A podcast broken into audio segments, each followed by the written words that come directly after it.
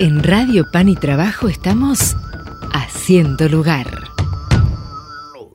En Radio Pan y Trabajo estamos haciendo lugar y estamos compartiendo nuestra mañana de viernes con lindas historias. Por eso, como siempre, le damos la bienvenida a Matías Boca. ¿Cómo estás, Mati? Bienvenido. ¿Cómo te va, Gaby? El gusto, el placer de saludarte en este lindo día viernes. Volvimos a los viernes de historias. Y siempre hablamos y decimos y hacemos hincapié en esto, que más allá de, mm, del teléfono, de la información, de la distancia, lo importante en este medio de comunicación tan lindo como es la radio es la cercanía. ¿eh? Y estaba repasando, Gaby, creo que hemos entrevistado a muchos sacerdotes villeros. ¿eh? Sí. Pero me vas a estar ayudando vos. A ver Creo que presencialmente, ¿eh? presencialmente es la primera vez de un sacerdote villero aquí. A ver, ¿no? ¿Me estoy mm, confundiendo? No, no. ¿Adrián Benardis? sí, me parece que sí. Adrián ¿eh? Benardis. Bueno, el segundo entonces. Hemos entrevistado creo que a todos, a todos, o a la gran mayoría de los sacerdotes villeros. Agradecerle porque se vino con Yeshu, ahora vamos a estar comentando quién es Yeshu, está en nuestros estudios el padre Andrés Benítez, ¿eh?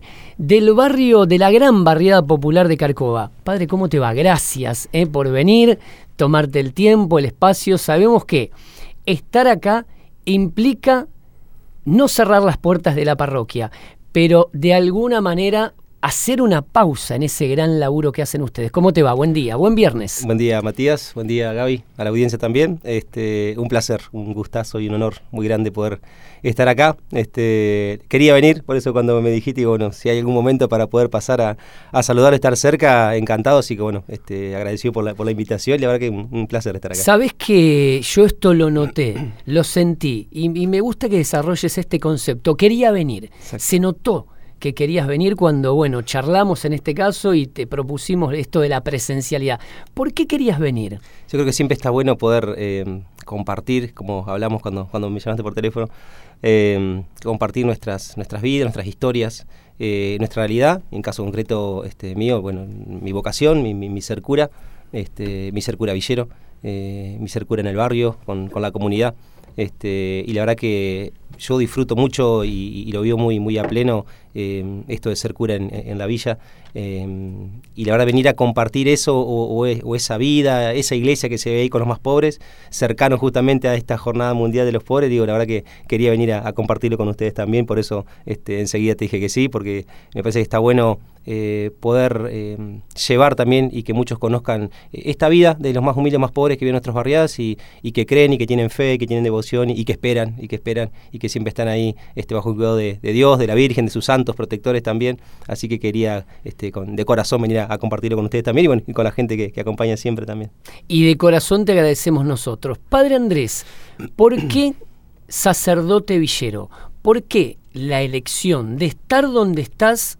Y haces lo que haces, porque es una lección la de sí, ustedes. Sí, sí, sí, sí. Sí, yo este, soy de Entre Ríos. Este, soy de Entre Ríos. Mira, ¿de qué parte? Nacido en Rosario del Tala, ahí están mis padres, mis hermanos. Eh, de muy chico tengo dos tíos que son sacerdotes, este, uno falleció el año pasado, este, uno está ahí cerca de, del pueblo también. Vengo de una familia muy, religiosa, muy católica. Este, me crié justamente en, la fe, en la vida, en la familia, este, el amor a la patria, eh, el amor al prójimo, y el amor a la iglesia y, el amor al cura, digamos, ¿no? Porque el primer cura que vi era mi tío, digamos, entonces fue todo, muy, cercano, muy fuerte. Eh, y la verdad que muy chico siempre fue como el deseo esto, ¿no? Eh, yo quiero ser esto también. Mira, yo de quiero, chico. Sí, sí, sí, sí, yo quiero ser cura, digamos, ¿no? O sea, de chico uno quiere hacer un montón de cosas, eh, pero siempre fue el, el, deseo de decir, yo quiero ser cura, digamos, ¿no? Y cuando hablas de chico, ¿a qué edad aproximadamente? A ver, se encendió el fuego, fue un llamado. Y yo a los seis años era monaguillo. A los seis, a los seis años, años era monaguillo. Y uno de mis juegos de infancia que yo recuerdo, o sea, jugamos a la pelota, el tapial, el árbol, todo, pero uno de mis juegos era celebrar la misa. ¿Viste? Uno de tus juegos Yo jugaba a celebrar la misa, la ¿viste? Misa. O sea, agarraba este, galletitas de, de, agua, vino no porque era muy chico, así que agarraba jugo, este, y jugaba con mis hermanos. Jugaba con mis hermanos a celebrar la misa. Ellos eran el, el pueblo fiel, ¿viste? Eh, y ese era, eh, era, un juego, o sea, ya era parte de, del cotidiano nuestro, digamos, ¿no? Eh, yo iba a la escuela, iba al club, iba a catequés, iba a misa, rezamos rosario en familia, entonces como que me fui criando en eso. Pero lo de ser cura fue, viste, más allá de, tener referencia fuerte de, mis tíos, porque era mi familia, eh, eran mis tíos cura, digamos mis tíos que yo le decía así, eh, pero fue siempre, ¿viste? ¿Y qué te decían tus amigos cuando le expresabas, no? A esa edad que querías ser, a ver, no futbolista, no bombero, no colectivero, no médico, no arquitecto, no, querías ser sacerdote.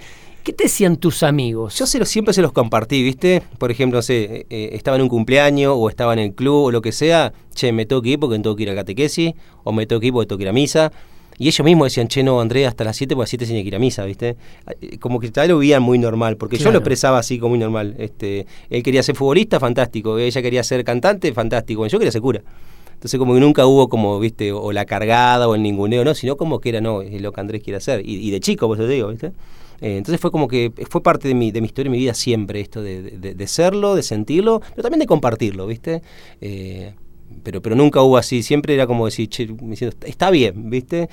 Y cuando yo termino la escuela primaria en Rosario del Tala, ya me voy a estudiar al secundario que estaba en Paraná, que está dentro del seminario, se llamaba Seminario Menor. Este, y hasta en eso me acompañaron, ¿viste? Algunos me decían, che, te vas tan chico, nos vamos a perder el estudiar juntos la secundaria, ¿viste? Hubo algún que otro reproche en ese sentido, pero nunca el, ¿viste? Bueno, te dejamos helado o, o no me parece, sino al contrario, ¿viste? Aceptaron tu decisión. y dentro de ese camino, Andrés, porque vos eras muy chico, estamos hablando 6, 7, 8 años, ¿no? Sí, sí, sí. ¿Hubo arrepentimiento en esa decisión, en ese deseo? No, la verdad que no. Sí, fue siempre muy, muy, muy claro. Eh, me tocó estar la adolescencia ya estudiando, ya dentro del seminario, lejos de mi casa, de mi familia, mis amigos. Eh, tal vez siempre el pensamiento, che, estaría bueno tal vez ser adolescente en otro lado, o, este, o, estar estudiando el secundario con mis amigos de la primaria, eh, no sé, lo común de salir a bailar, de qué sé yo, lo que hacen cualquiera de los pibes. Eh, pero nunca un arrepentimiento así, che, no, la verdad que me quiero ir. Eso, eso no, ¿viste? Siempre fue como muy. O cuando venía estos pensamientos, gana, eh, no sé, este, volví a mi casa, por ahí estamos de vacaciones, y, como que lo voy a pensar y era como muy claro, ¿viste? Si e, este es el camino. Lo otro es hermoso, familia, amigos, eh, salidas, club, fútbol, lo que sea. pero nunca nada fue tan fuerte como esto. ¿De qué manera sentís que te llamó Dios, la Santa Madre? ¿Hubo un momento en tu vida que decís, sí, eh, tuve una charla, fue un momento, sí, sí, sí, fue un clic y a partir de ahí?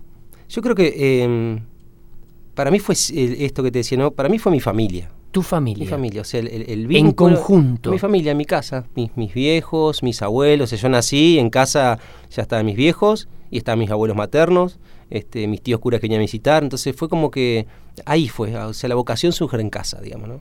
Eh, en la familia, digamos, ¿no? Pues a veces em, cuando uno escucha, che, hay que rezar porque hay menos cura, y menos, bueno, hay que rezar por la familia, porque los curas salimos ahí, digamos, no salimos de otro lado.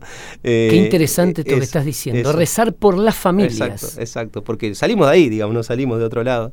Em, pero fue ahí, fue, fue en casa, eh, fue en familia. Por eso yo recuerdo terminar de cenar y, ir a juntarnos en ronda al lado de la abuela y prender la velita y todo, todo el ejército de santo que tenía ella y a rezar rosario. Y éramos cinco hermanos y que cada uno de hermanos tenía un misterio ya, viste, como designado para rezar. Este, por eso yo creo que el, vínculo fuerte fue el de siempre en casa, en familia, la iglesia, la parroquia. Uno de mis tíos mucho tiempo fue parro conmigo también, entonces siempre el diálogo con él, las charlas, las confesiones, la dirección espiritual. Este, yo, 10 años y hablaba con él tipo dirección espiritual, viste, era una cosa así como que... Eh, pero siempre digo, Dios me la hizo, Dios me la hizo muy fácil. no sabía por qué, hoy lo entiendo, pero no sabía por qué me la hizo tan fácil, digamos. ¿Y hoy este, qué entendés? Hoy entiendo el lugar donde estoy, eh, el ser cura y estar en la villa, este, porque digo, en mi vida jamás este, lo, se me ocurrió por la cabeza, eh, no conocía, no, no sabía del A ver, vamos a profundizar esto, ahí quiero ir. ¿Por qué haces lo que haces y por qué estás donde estás? Recordemos que ser eh, cura villero, ser sacerdote de los barrios populares, de esas gran barriadas populares, tanto puede ser en la ciudad autónoma de Buenos Aires como en el conurbano bonaerense también. Sí.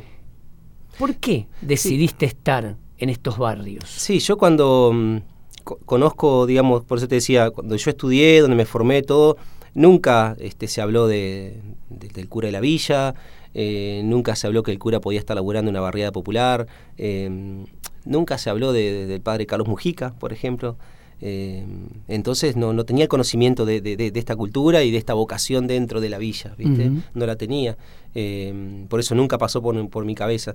Eh, y sin embargo, un día fue, ¿viste? El, poder acercarme a la villa, como una entrevista, como un conocerlo a Pepe, principalmente. Pepe es Pepe y Paola. Sí, sí, sí, sí.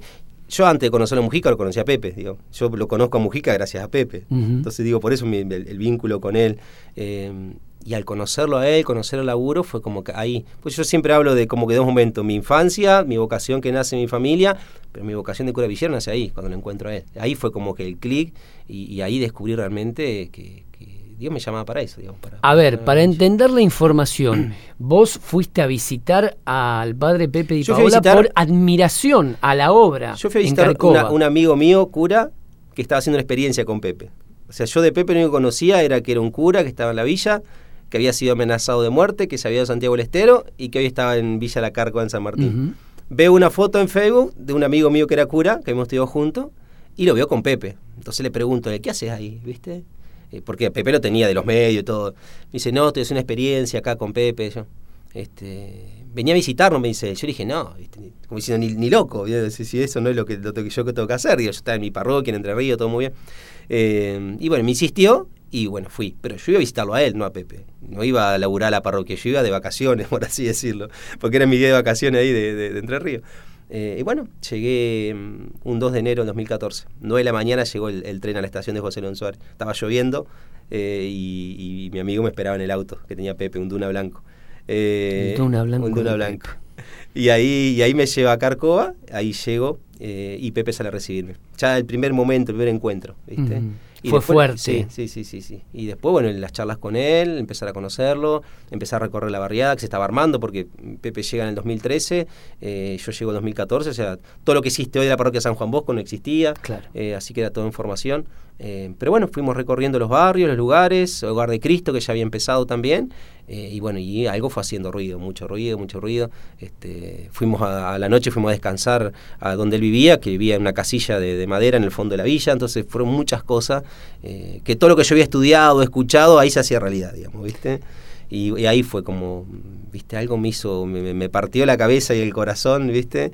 Y yo digo que ahí este, descubrí, o sea, yo siempre digo, me ordené de cura un 5 de noviembre de 2011, pero un 2 de enero de 2014 yo entendí por qué era cura. Yo siempre lo, digo así, entendí que era cura para estar ahí.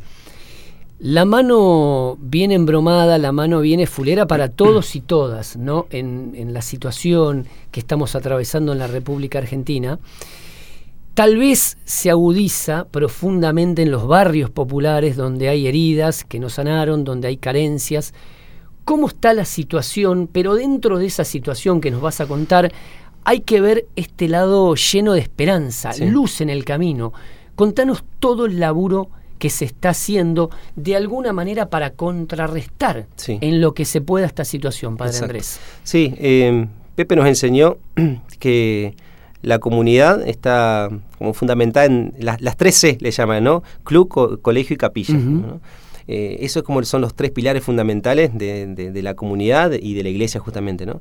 Eh, y justamente el logro más grande es haber podido lograr una parroquia en la villa, una iglesia de la villa, digamos, ¿no? De poder acercarnos y estar con la gente, compartir la vida, la fe, eh, la religiosidad popular, porque tenemos hermanos que son de Bolivia, que son de Paraguay, que son de, Perú, y ellos nos comparten su religiosidad también. tenemos la Virgen de Cacupé, la Virgen de Copacabana, ¿viste? Entonces yo creo que esto ha sido lo, especial, eh, no solamente el laburo, sino el lugar, de poder conectar también con, la religiosidad y la fe de, la gente. Em, entonces en cuanto eh, la religiosidad, las capillas, la celebración de las misas, los sacramentos, catequesis, pero también de la parte, por ejemplo, de preventiva, que es un laburo grande, por eso tenemos el club, el Club San Juan Bosco, que está dentro de toda la parroquia, donde chicos y grandes, chicas también, van a practicar algún deporte, ya sea fútbol, este, básquet, hockey, etcétera, digamos que tenemos, en cada capilla hay como una pequeña sede del club, eh, y la parte educativa, pues tenemos el colegio, ¿no? Eh, está el colegio secundario para adultos, espacios para infancia, centros educativos, apoyos escolares, entonces todo eso, digamos, este, e, es como e, esta luz de, esperanza, de, fe, de, valores, de dignidad también para la gente, eh, mucha gente que no ha terminado su escuela primaria o, que está aprendiendo a leer y escribir o que no tiene un título secundario y que sepa que lo puede hacer, ¿no? Y que se pueda acercar a nuestra parroquia y, lo pueda hacer. Entonces, eh, el laburo, digamos, eh, fuerte y lindo de, la villa es esto, ¿no? E, esa luz de esperanza que si vos es, eso, es este, descubrir y mostrarle a la gente que tiene un montón de cosas hermosas en el corazón para profundizar y para compartir también. Ya le, le voy a ceder la palabra Gaby, ¿eh? Eh, que vamos a estar obviamente integrando en esta nota, ¿no? Para, para hacer varias preguntas que tenemos. Este fin de semana, este domingo precisamente, se va a celebrar la Jornada Mundial de los Pobres. ¿eh? Esta jornada que se celebra en todos lados, el Papa Francisco, pero se celebra en todos lados. El lema nos dice, no apartes tu rostro del pobre. ¿De qué manera no apartamos, Andrés, el rostro del pobre, con hechos concretos. Sí, sí, sí. Yo creo que lo, primero y principal es la cercanía, digo. Es, eh, es, el cuerpo a cuerpo, digamos. ¿no? Yo creo que el acompañamiento, y lo decías vos al principio, por eso me, quedé pensando, porque eh, creo que uno acompaña cuando está cerca, digamos, ¿no? cuando uno hace carne la vida del otro también. Por eso vivimos en la villa. O sea, nosotros somos cura villero porque la gente nos ha llamado así, porque se dieron cuenta que nosotros fuimos a la villa a quedarnos. Y a vivir. Y a vivir. O sea, no, es que vamos a celebrar misa, no es que vamos a, sino que vivimos ahí con ellos. Eh, somos un vecino más, digo, ¿no? Eso es eh, importante aclararlo, si bien nosotros muchas veces lo damos por sentado y que la gente tiene esa información. El sacerdote, está bueno que lo cuentes vos. El sacerdote villero vive en el lugar con toda esta gran barriada, con esta comunidad organizada, como llamamos nosotros, ¿no? Y de la misma manera que, que vive la gente, que es de qué manera, a ver. Sí, porque por ejemplo nosotros decimos somos un, vecino más con, con la gente, y ellos saben que somos el cura, el padre, la iglesia, pero compartimos la, vivencia todos los días, digo, desde cuando llueve que se inunda, desde cuando el frío, el calor, eh, se corta el agua, no llega la luz, no hay cloaca, este, la violencia, eh, viste, qué sé yo, la, situación de consumo, de, riesgo, eh, estamos dentro de eso, digamos, ¿no? muchas veces cuando lamentablemente hay pibes o pibas o personas que pierden la vida por situaciones complicadas, eh, al primero que buscan es a nosotros, porque quieren que le hagamos la oración para que descanse en paz, ¿viste? Entonces, eh, eso, e, esa presencia y, esa también, entre comillas, la autoridad, porque estamos ahí en el lugar y la gente sabe que estamos por ellos, ¿viste? Que no estamos por, por otra cosa, sino porque elegimos eh, estar ahí y quedarnos ahí, este, y esto, y mirarlos a la cara, recibirlos, sentarlos a la mesa con nosotros, porque en la parroquia vos llegás, por ejemplo, un mediodía, que estás invitado, obviamente, Gaby también, vos llegás un mediodía la parroquia y, se sientan en la mesa conmigo, los que estén, cualquiera, no importa todos. Si hay algo que, me ha sorprendido, Gaby, ya hace, Gaby lo sabe, ya hace más de 15 años que estamos recorriendo barrios populares, realizando informes, y una de las primeras veces, y que lo corroboré con la última vez que fue a un barrio popular que estuve presente, que hace 15 días, en La Ventanita, por mm. ejemplo, en Villa Soldati con Adrián Benardis, es esto, que la parroquia no para la parroquia no para, no se detiene, no duerme la siesta, no se acuesta. la parroquia no duerme la siesta. Están todos los vecinos y vecinas. ¿Se escucha lo que estoy haciendo? Padre, tal cosa. Padre, tal otra. ¿Cómo se trabaja, cómo se convive en esto de no tener respiro ustedes ante inquietud, necesidad, carencia, herida, ¿Cómo se hace, padre? Sí, digo, humanamente obviamente que, está el cansancio, que, está, viste, la fatiga, que a veces la impotencia misma de la realidad donde estamos y vivimos, que lo vemos, eh, el enojo, la bronca por situaciones que pasan o que no pasan, eh, o te das cuenta que, bueno, hasta acá llegué y no puedo hacer más, eh, eso juega mucho obviamente, ¿no? Pero esto que decís vos, tenés una comunidad que, que, acompaña, que alienta, que banca, entonces, digo, sé que no, Tal vez yo estoy solo como cura, pero no estoy solo, digamos, porque sé que están los profes del centro educativo recibiendo a los pibes que llegan, están los profes del club que están eh, preparando su deporte, eh, están los profes del secundario, está el portero que recibe a la gente, están la secretaria, o sea, hay todo un equipo hermoso, grande, que es la familia, que es la comunidad, que nosotros, este, y que están todo constantemente, porque esto que si vos es real, o sea, hay una cosa tras de otra, ¿viste? Se fueron los pibes y entran otros pibes que son del club, y se van ellos o automáticamente están entrando los que van a hacer el secundario, los que van a estudiar un oficio, tenemos una escuela de oficio y también en la parroquia, entonces constantemente hay vida, ¿viste? Entonces, em, eso también, digo, a mí me da mucha, eh, como mucha paz y tranquilidad también, y es como un descanso saber que, tengo esa comunidad. ¿A qué hora te levantas? A las 7, 6 y media, depende del día. Este, porque siempre la mañana es el momento más tranqui donde puedo rezar, digamos, ¿no? Eh, aprendí en la villa a rezar con la vida totalmente. Eso que muchas veces uno lo escucha, no, uno tiene que rezar con lo que hace. Ah, en la villa aprendí a rezar con la vida. ¿no? Qué linda eh, frase. Eh, eso es hermoso. Eso es hermoso. A la mañana, obviamente, este, siempre trato de tener la palabra del día como para iluminar el día. Em, generalmente las misas son a la tarde en distintas capillas que tenemos, eh, pero la villa me enseñó a rezar con la vida. ¿Y a qué hora pagas la luz? Depende del día. Depende del sí. a veces terminamos, generalmente las capillas terminan temprano su actividad porque no está bueno tener abierto pero vos continuás. Y siempre quedan cosas para hacer. a veces son las 10, son las 11, son las 12. Eh, a veces a la noche, el rato tranquilo que uno tiene para invitar a algún amigo cercano del barrio a compartir la mesa, por ejemplo. Como te decía recién, al mediodía, llega el mediodía, a la una, una y media, y bueno, vamos a comer, y los que están, ¿viste? Todos.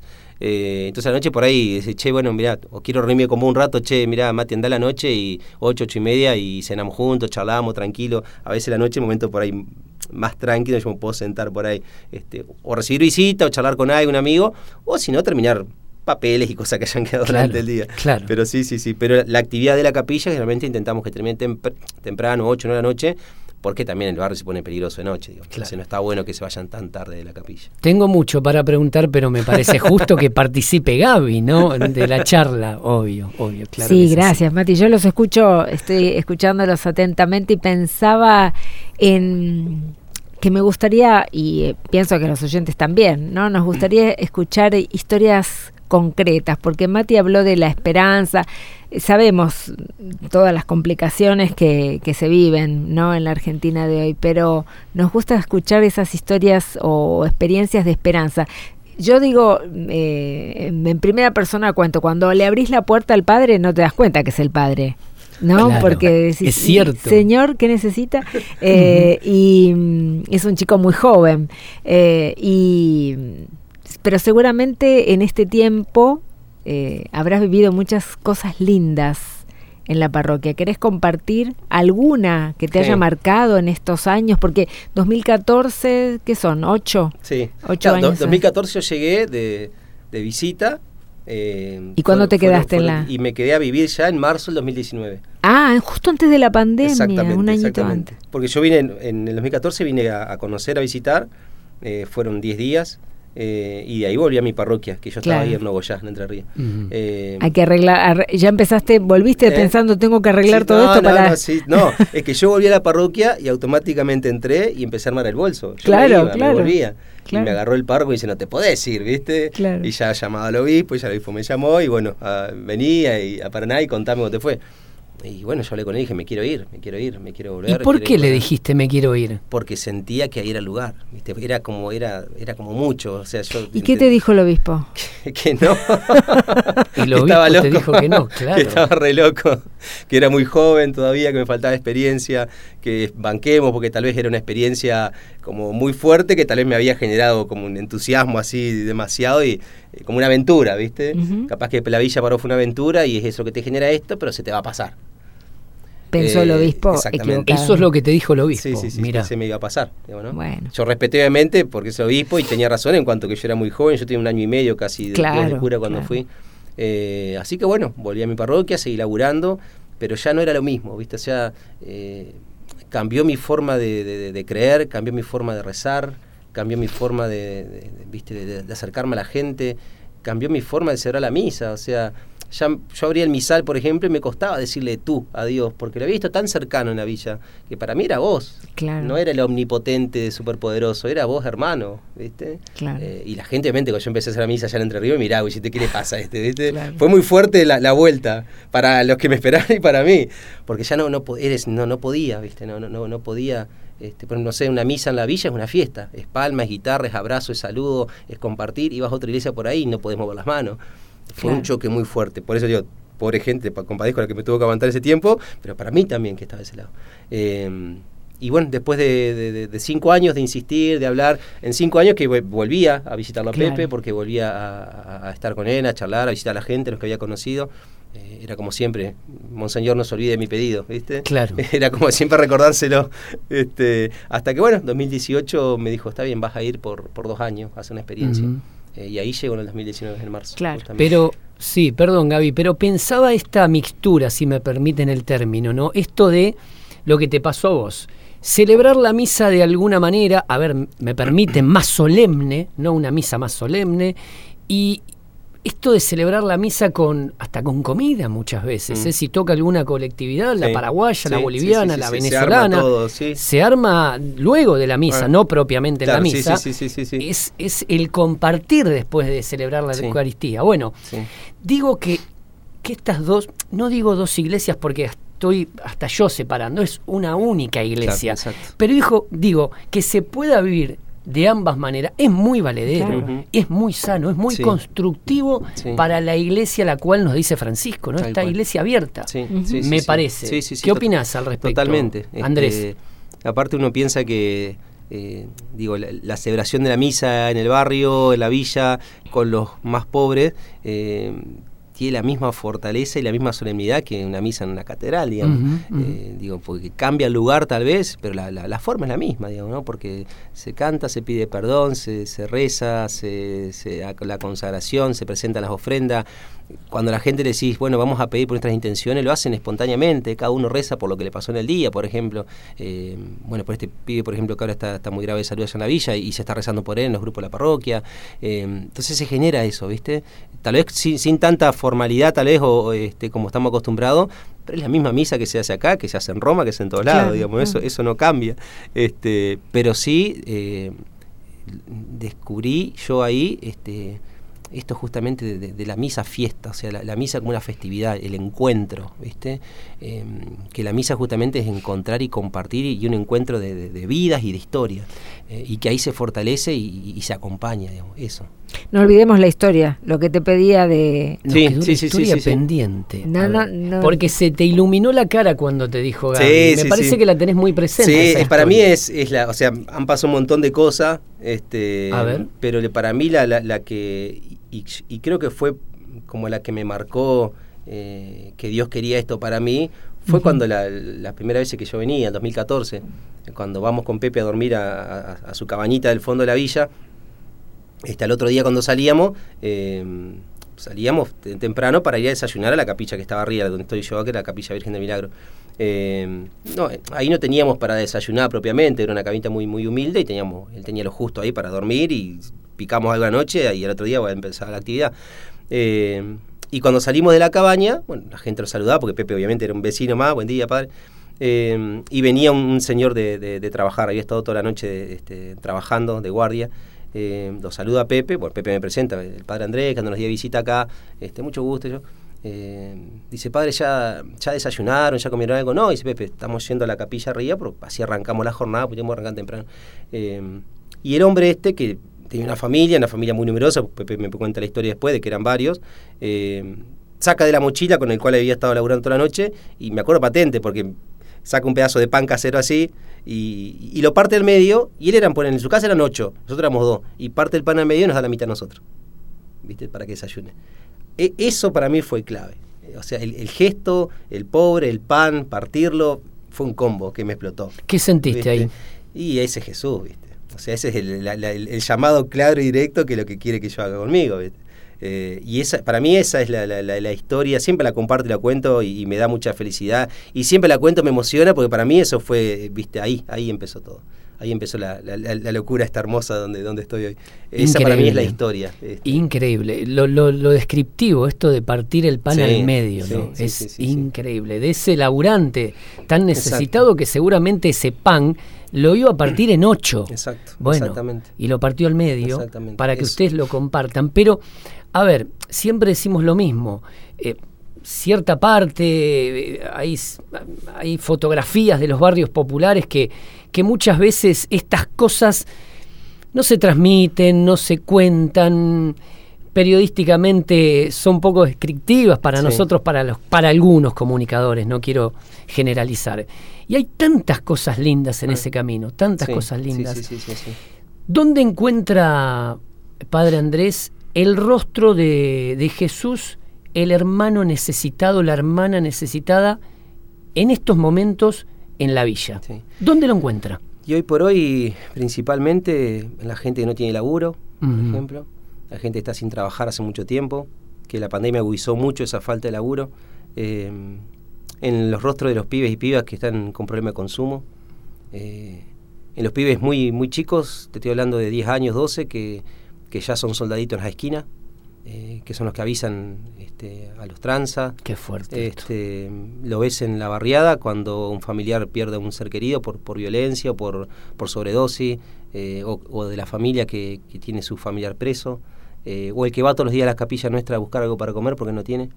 ahí, ahí está, ahí está. En el que viene a, a celebrar la misa, en el que viene a bautizarse.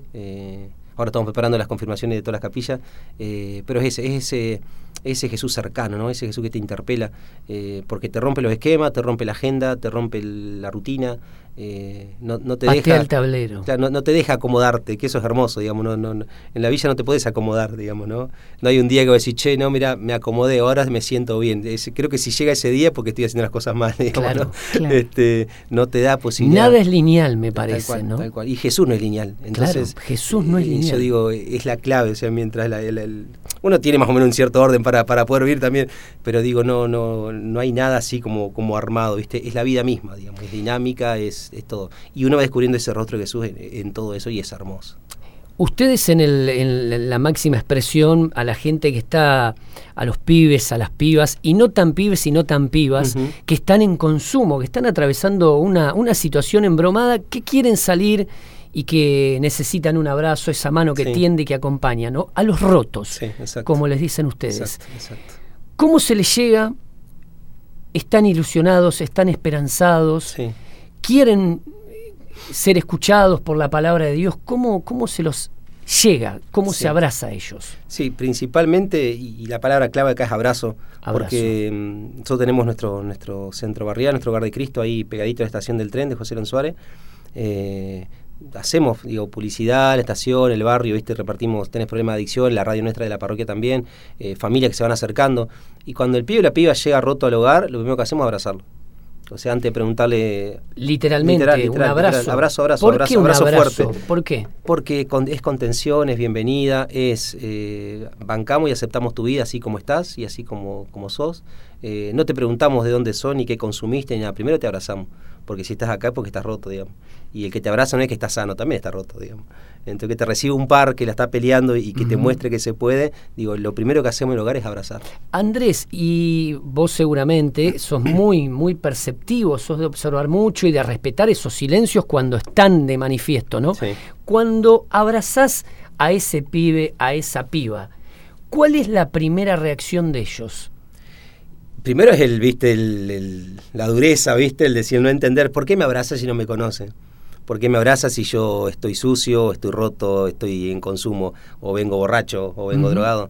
Eh, no entienden el por qué uno lo recibe bien.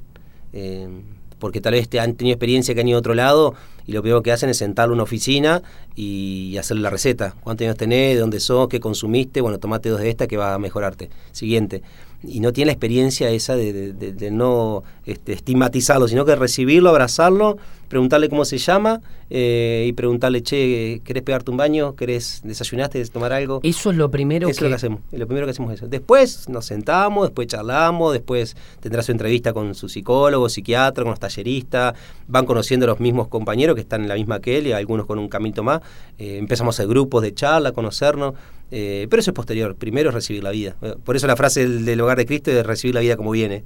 Esa es la frase. Y es cuerpo a cuerpo, eso lo decía al principio. Para mí eso es fundamental. Recibimos la vida como viene, así como está, y al lado. Nos pegamos al lado. O sea, porque el acompañamiento es así. Porque, viste, un día está bien, pero mañana viene y está mal. Así que necesitamos abrazarlo y contenerlo y, y bancarlo y nada, que él sienta también esa luz de, esperanza en su vida y que puede salir también. ¿no? Qué fantástico esto de, de, Bergoglio, ¿no? Del Papa Francisco. Yo le sigo diciendo Bergoglio. Parece mucho más cercano. Padre Jorge para nosotros. Padre Jorge también, bueno, que ahí lo estamos viendo, ¿no? Cuando Gaby en innumerables, en innumerables entrevistas ha podido tener el, placer, ¿no? De, yo no digo entrevistarlo porque he escuchado, de charlar con él, de charlar con Teníamos, él, Le, le comento al padre Andrés, los oyentes de la radio se acordarán seguramente, eh, el 7 de agosto, después de, la fiesta de San Cayetano, venía acá o cuando estábamos más cerca en otro, en, en otra locación, digamos, allá cerca del santuario, venía, se sentaba eh, ahí enfrente tuyo. Y, decía, bueno, ¿qué me vas a preguntar? Como un examen, ¿viste? Nada, padre, lo que usted quiera decir. Eh, obvio. Y yo, yo te quería preguntar, eh, porque uno escucha, y seguramente los oyentes que escuchan al padre Andrés Benítez, Benítez, digo bien, de, de, la parroquia San Juan Bosco de la Carcova, en San Martín, dicen, bueno, ¿y qué hacemos? Yo la verdad es que me entusiasma escucharlo y quiero ver si puedo ir a ayudar, puedo darles una mano con algo. Tanta necesidad que, vamos compartiendo y tanta fe y tanta esperanza contagian. ¿Cómo los podemos ayudar? Primero y principal yo creo que es, eh, es, ir, es la visita. Eh, nos hace mucho bien y a la comunidad y a la gente eh, esto, la, cercanía, de generar vínculos, amistades. Y, yo lo cuento porque me fue lo que me pasó a mí. Eh, uno cuando conoce y vive esa vida, después no te vas más, digamos. Físicamente tal vez te vas, pero eh, viste algo pasa eh, en esa vida que, que, que, te, que te cambia, ¿viste? Em, yo siempre digo, la manera más, más linda de ayudar es, es ir, conocernos, o conocer a la gente nuestra, rezar por nosotros, obviamente, por todo ello. Pero yo creo que la, la, cercanía, esto de ir un día y compartir la mesa, eh, más que invitados, eh, eh, se genera esto lindo de la, de la comunidad, de, la familia. y después lo que siempre nosotros, este, cuando nos preguntan, como les compartí recién, tenemos muchas actividades, digamos, educativas, deportivas, hogar de Cristo, comedores. Entonces, todo lo que es alimento no perecedero, fantástico. Porque tenemos, por eso te decía, eh, hoy por hoy estamos diariamente cocinando entre 2.000, 3.000 porciones diarias de comida en, todo el barrio. ¿Todos los días? Todos los días. en distintas capillas, ¿no? ¿Ocho, no? ¿Son las capillas? Ocho, capillas, ocho más, capillas. más el hogar de Cristo. Yo siempre digo, el hogar de Cristo es una capilla más, así que son claro. nueve. claro. este, pero todo lo que sean ese para bancar y, eh, no sé, la parte, digamos, de los comedores, pero la tarde, por ejemplo, en todas las capillas, como te decía recién, hay actividad educativa, deportiva, entonces eh, la merienda, ¿viste? O sea, que los pibes practiquen un deporte, pero que bueno, que después puedan sentarse a, el tercer tiempo, le decimos nosotros, ¿no? Que a tomar un mate cocido. Para compartir, claro. Exactamente, y charlar, ¿viste? Eso, eso. Padre Andrés, la última, Gaby, nos queda la última y ya nos vamos. Sí, por favor, me dice Gaby que se tiene que ir a grabar. Bueno, vamos eh, como si fuese el periodismo gráfico, en dos líneas puntuales. Se celebra, se conmemora se festeja, a ver, esto de recordar al pobre en la jornada, ¿eh? el próximo domingo, ¿qué significa y qué representa para los más necesitados esta celebración, esta jornada? Sí, yo creo que siempre me pienso en la, en la frase de Jesús cuando, eh, cuando Judas le reprocha ¿no? que esta mujer había tirado el perfume en los pies de Jesús y que se podía vender este, en, en 30 monedas, no sé cuántas, y Jesús le dice, los pobres siempre van a estar con ustedes, digamos, ¿no? Yo creo que cuando Jesús dice esa afirmación, no lo dice para lavarse las manos, sino va a decir, che, van a estar siempre con nosotros. Son parte de nuestra vida, son parte de nuestra fe, son parte de, nuestra vida eterna, son hermanos que tenemos que recibir, acompañar, cuidar, mirar, eh, abrazar. Eh, yo creo que recordar este, al pobre también creo que nos, nos conecta directamente con, el Evangelio y con el corazón de Jesús. Eh, él, vino para ellos, digo, ¿no? Eh, en sus palabras, en, sus gestos, eh, en sus miradas, este, Jesús estaba cercano al pobre, como decía el lema también de la jornada. Jesús vino para, para, todos ellos y para todos nosotros. y no solamente el pobre material, sino también el, pobre del corazón, el pobre que, que está solo, que está triste, que está marginado, que no tiene a nadie. Eh, yo creo que el, pobre que no tiene a Dios, por ejemplo, ¿no? La persona que tiene a Dios es el más pobre de todo, me parece, ¿no? Eh, decía la Madre Teresa, el más pobre entre los pobres, digamos, ¿no? Y no solamente se refería a, lo material, sino cuando te falta Dios en el corazón, ese es el más pobre. Entonces, creo que celebrar esta jornada nos, nos vuelve a orientar en esto, ¿no? En, la mirada al hermano marginado, necesitado, eh, pero también aprender de ellos porque yo esto este, este gesto que a mí me cambió la vida, vos decís, bueno, siempre el que menos tiene es el que más da, porque lo da de corazón, digamos, ¿no? Eh, porque te comparte lo que tiene, no lo que le sobra. Este hombre compartió su pan, que era su, su comida. Eh, no me dio una sobra de pan, me dio la mitad. Entonces yo siempre digo, mirar al pobre es volver a centrarnos en, en, el corazón del Evangelio y en el corazón de Jesús, digamos. ¿no? Por eso las bienaventuranzas aparece diciendo felices los pobres, digamos, ¿no? Yo creo que eso es muy clave. Y yo creo que recordar de alguna manera también nos, nos tiene que volver a, orientar en, esta, en este camino. Por algo Francisco cuando empieza dice, quiero una iglesia pobre para los pobres, ¿no? No, lo dijo con una frase linda, sino que creo que tiene que ser el, espíritu de, toda nuestra iglesia católica en el mundo. Yo creo que hoy recorrimos los pasillos, ¿eh? Hoy estuvimos caminando con toda esa gran barriada popular. Hoy estuvimos compartiendo con ese pibe que está en la esquina, con esa señora que cocina torta frita y comparte, y con ese obrero que labura. ¿Te puedo dar la mano? Sí, sí, sí, totalmente. Te agradezco. gracias, muchas y gracias. gracias por el espacio, Padre Un gusto, ¿Eh? encantado. ¿Cómo la pasaste? Encantado, muy bien, cuando quieran. La verdad Bueno. que fue un gusto y un placer. Y poder vamos a ir a acá. compartir esa gran mesa, Gaby. Cuando quieran, es el compromiso. totalmente invitados. ¿A dónde? Allí al barrio La Carcova y sus barrios aledaños. Muchas ¿no? gracias. Quédate con nosotros. Seguimos haciendo lugar.